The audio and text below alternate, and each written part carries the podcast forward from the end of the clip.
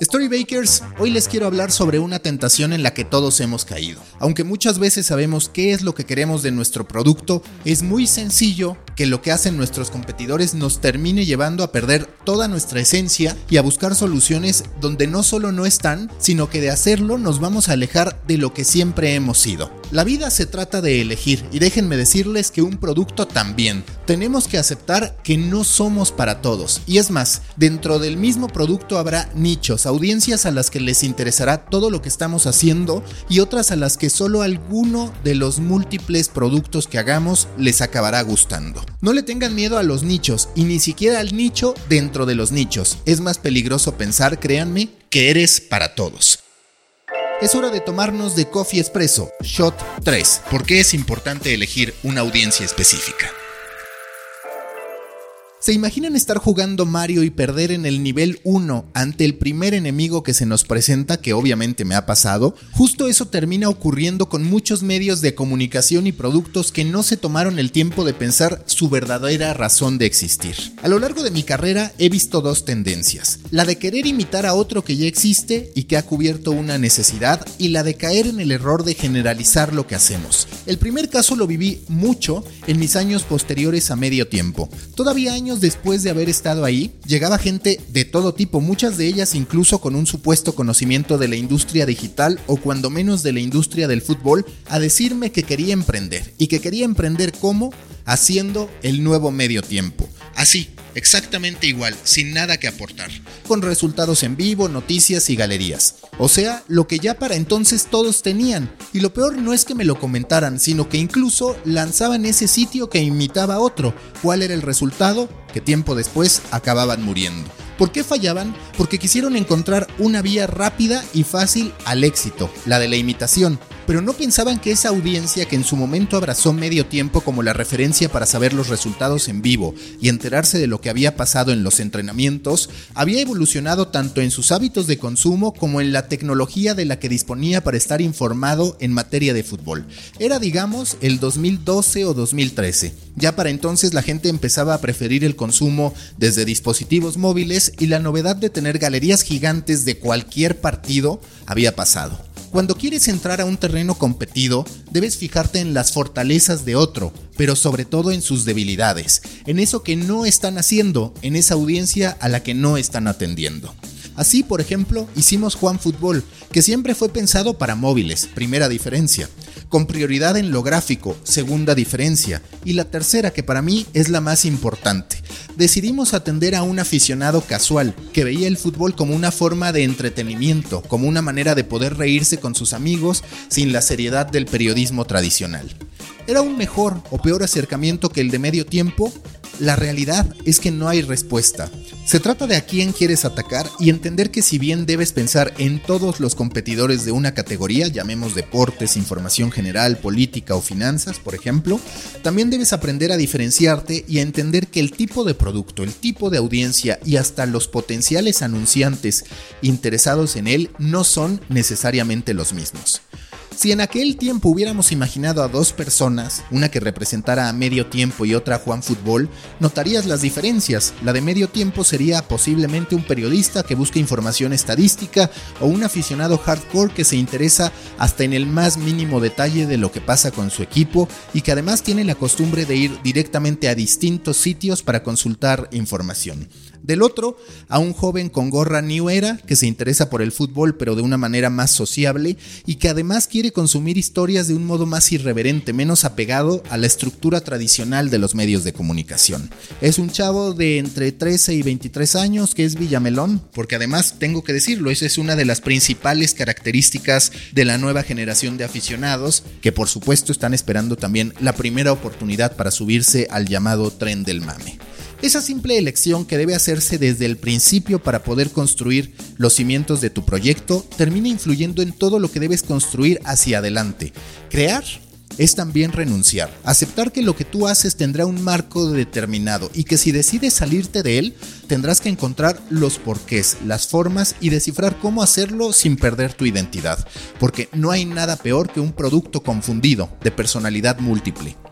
A todos nos ha pasado Vemos el éxito de alguien, aunque haga algo en lo que no creemos o para lo que no estamos preparados, y lo acabamos imitando, incluso inconscientemente. A las televisoras mexicanas, por ejemplo, les pasa mucho. Ante la baja en ratings y en ingresos publicitarios, es común verlas haciendo imitaciones de conceptos que funcionan en digital o queriendo contratar influencers con audiencias leales en redes sociales para llevar a esa audiencia a que encienda su televisión a una hora y en un día específico. Eso no va a pasar no por el influencer que quizás tenga su grado de culpa al no entender las diferencias entre las plataformas digitales y lo que funciona en televisión, sino porque esas audiencias, por más fieles que sean a un influencer, ya no tienen ni el hábito ni el interés por encender la televisión a una hora y en un día específico.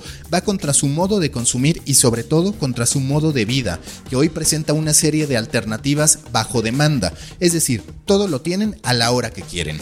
Entonces las televisoras no solo fallan en conquistar a esas audiencias que ya no van a tener, que nunca van a tener, sino que desatienden y desconocen a la que conservan, que es de edad mayor y en cierto sentido de un sector socioeconómico más bajo, que muy posiblemente no conoce ni está interesada en los influencers. Ya les dije la primera tendencia que he detectado cuando hablo con gente que quiere lanzar nuevos proyectos. La segunda va sobre la comoditización de nuestro proyecto. Pasa mucho con estudiantes o con reporteros que no conocen a fondo la industria digital. Cuando les preguntas de qué va su proyecto, ellos te responden solo con un genérico. Te dicen que harán un sitio de noticias o uno de política o uno de deportes. Así, sin más. Hacer por hacer y hacer exactamente lo mismo que todos. Las herramientas al alcance de la nueva generación de creadores de contenido permiten que no necesites un título, ni un trabajo, ni una macroproducción para poder salir y darle un mensaje a una audiencia, ya sea de dos personas o de un millón. Y eso está bien. No se trata ni nunca se debería tratar de grandes presupuestos pero sí de generar contenidos originales, y en lo que muchos fallan es en comprender que hacer lo mismo que otros lleva a estar practicando lo que no necesariamente aporta valor para su futuro o para el del proyecto. Si estás haciendo lo mismo que todos, no vas a adquirir una ventaja competitiva para tu futuro profesional.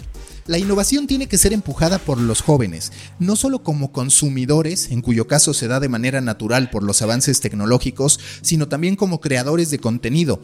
Cuando algunos de ellos me piden un consejo u opinión sobre lo que están haciendo, les digo que está perfecto que vayan adquiriendo experiencia donde otros no la tienen. El simple hecho de estar haciendo algo mientras sus compañeros y los papás de estos siguen pensando que un 10 en la boleta les garantizará un gran futuro profesional es un gran avance, pero sobre todo que no piensen en hacer los formatos del presente y todavía menos los del pasado, sino en hacer aquello que nadie más está haciendo, porque ellos no tienen ni la obligación por entregar resultados económicos, ni en términos de alcance, ni compromiso alguno con nadie son libres de moverse hacia donde quieran, de experimentar con lo que quieran, y ese es justo el escenario ideal para identificar nuevas audiencias y también, sobre todo, nuevas formas de relacionarse con ellas.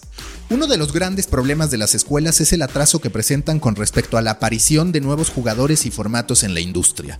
Mientras el podcasting vive su momento de oro, el programa académico sigue dándole prioridad y foco a, por ejemplo, la producción de programas para radio. Mientras la nota informativa con su estructura tradicional se muere ante la exigencia de una narrativa que permita diferenciarse en medio de tanto, las escuelas se aferran a calificar bajo estructuras tradicionales y para cuando se adecúan, la industria, ¿qué creen? Ya volvió a cambiar.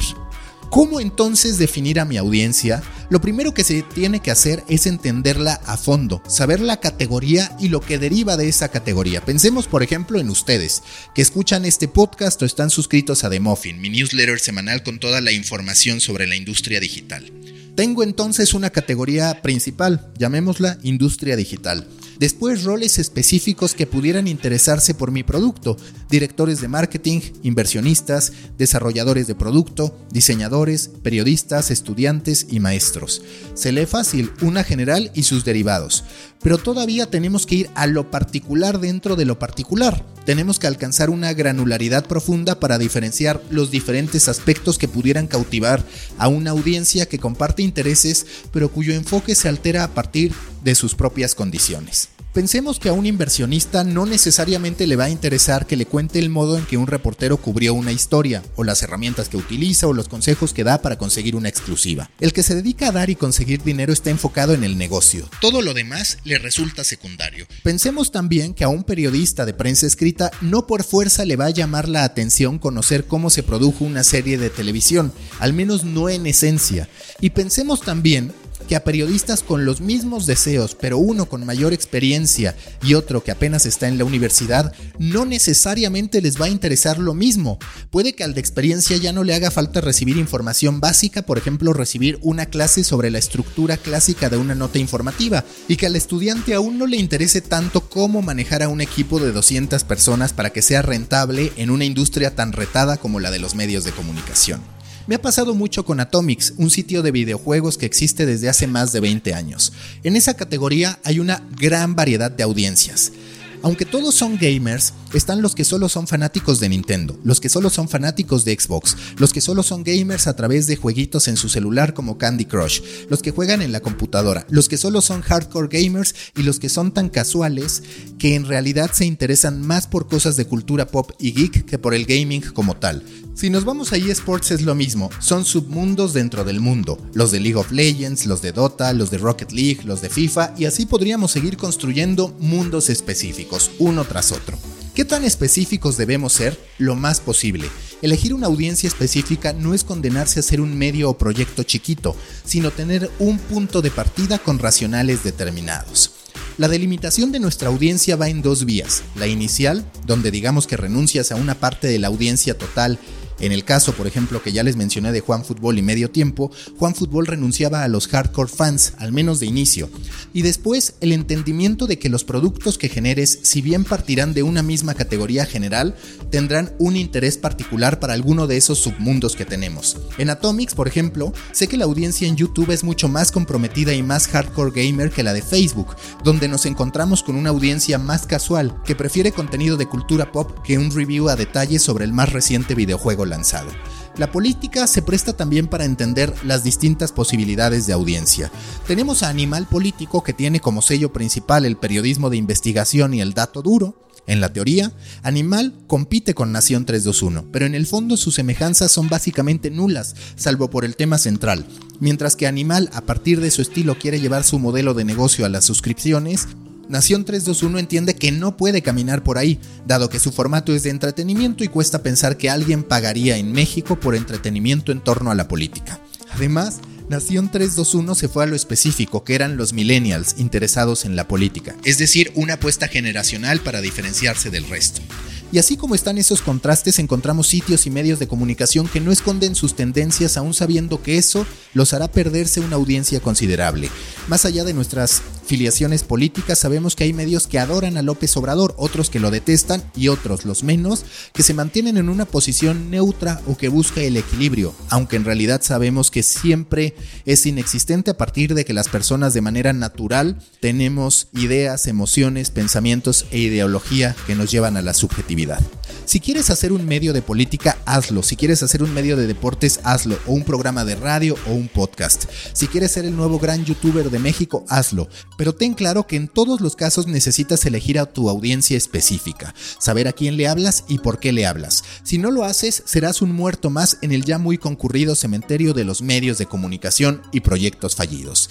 Storybakers, hasta aquí la tercera edición de The Coffee Espresso. Los invito a sugerirme temas para Coffee Espresso a través de maca.storybaker.co. También los invito a suscribirse a The Muffin, mi newsletter semanal sobre la industria digital y obviamente a escuchar The Coffee, donde cada lunes platico con los líderes que configuran la industria digital y del storytelling en México, Latinoamérica y el mundo. Nos escuchamos en la próxima gran historia que tengamos por contar.